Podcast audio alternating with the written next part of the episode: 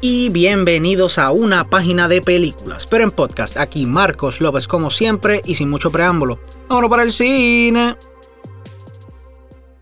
Es irreal que estamos viendo una película de Marvel después de que Endgame nos destruyera de la manera que lo hizo. Muchos nos preguntábamos qué era lo que venía después para este universo luego de un evento tan y tan grande. Y pienso que tomar a Spider-Man para darle este look fresco al MCU luego de esto es algo espectacular pero con muchas preguntas y mucho hype. La verdadera pregunta es, Far From Home cumple con las expectativas. Para los que no saben, Spider-Man Far From Home es un filme de superhéroes y es la próxima entrega del MCU. Esta es dirigida por John Watts y es protagonizada por Tom Holland, Jake Gyllenhaal y Zendaya. En esta película seguimos a un Peter saturado que realmente le encanta ser Spider-Man, pero realmente quiere ser un adolescente normal y este decide irse unas vacaciones a Europa, pero Nick Fury tiene otros planes para nuestro arácnido favorito. De entrada tengo que decirles que Jake Gyllenhaal hace un trabajo espectacular como misterio. Realmente creo que este se roba cada escena en la que está y es uno de esos personajes del MCU que no son personajes principales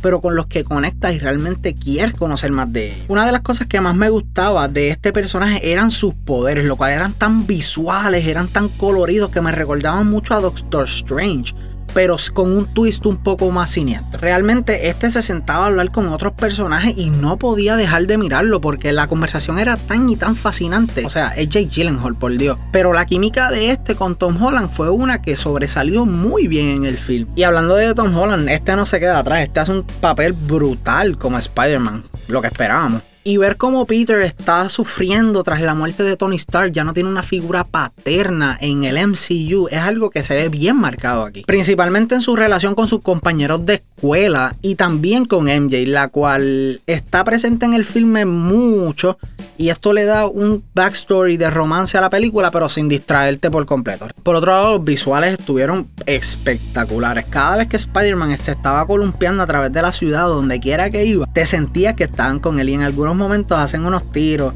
que realmente te van a dejar, wow, qué cool sería ser Spider-Man. Pero no todo es color de rosa con Spider-Man Far From Home. Realmente pienso que la película tuvo muchos problemas en cuanto a empezar la historia, porque la primera mitad la encontré un poco aburrida. Algo que pudieron hacer para mejorar esto realmente fue cortar mucho del humor que se caracterizó en esa primera mitad hay escenas que no tienen ningún tipo de sentido y tampoco son graciosas. Como hay una escena en la que un profesor de Peter se está sacando un selfie y la cámara se le cae al agua. Ajá. Eso se supone que fuera un chiste porque el tiempo que usaste ahí lo pudiste usar para desarrollar otras cosas en la película. Pero en resumen, Spider-Man Far From Home es una película satisfactoria. No está cerca de ser de las mejores películas del MCU no es la mejor película de Spider-Man. Ese título todavía lo carga Spider-Man 2 de Sam Raimi. Pero si eres fan de Marvel, esta película tiene buenos personajes, excelente acción y visuales que te dejarán con la boca abierta. También tiene dos after credit scenes que dejaron a toda la sala donde yo estaba gritando y por esta razón y más le damos una B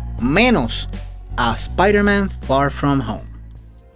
Y esto ha sido todo por hoy. Quiero darle las gracias a todos los que me están escuchando. Realmente se los agradezco infinitamente, gente. Y si tienen redes sociales, recuerden seguirnos en Facebook, MySpace, Instagram, Twitter. Si lo tienen, probablemente estamos ahí. Hasta la próxima.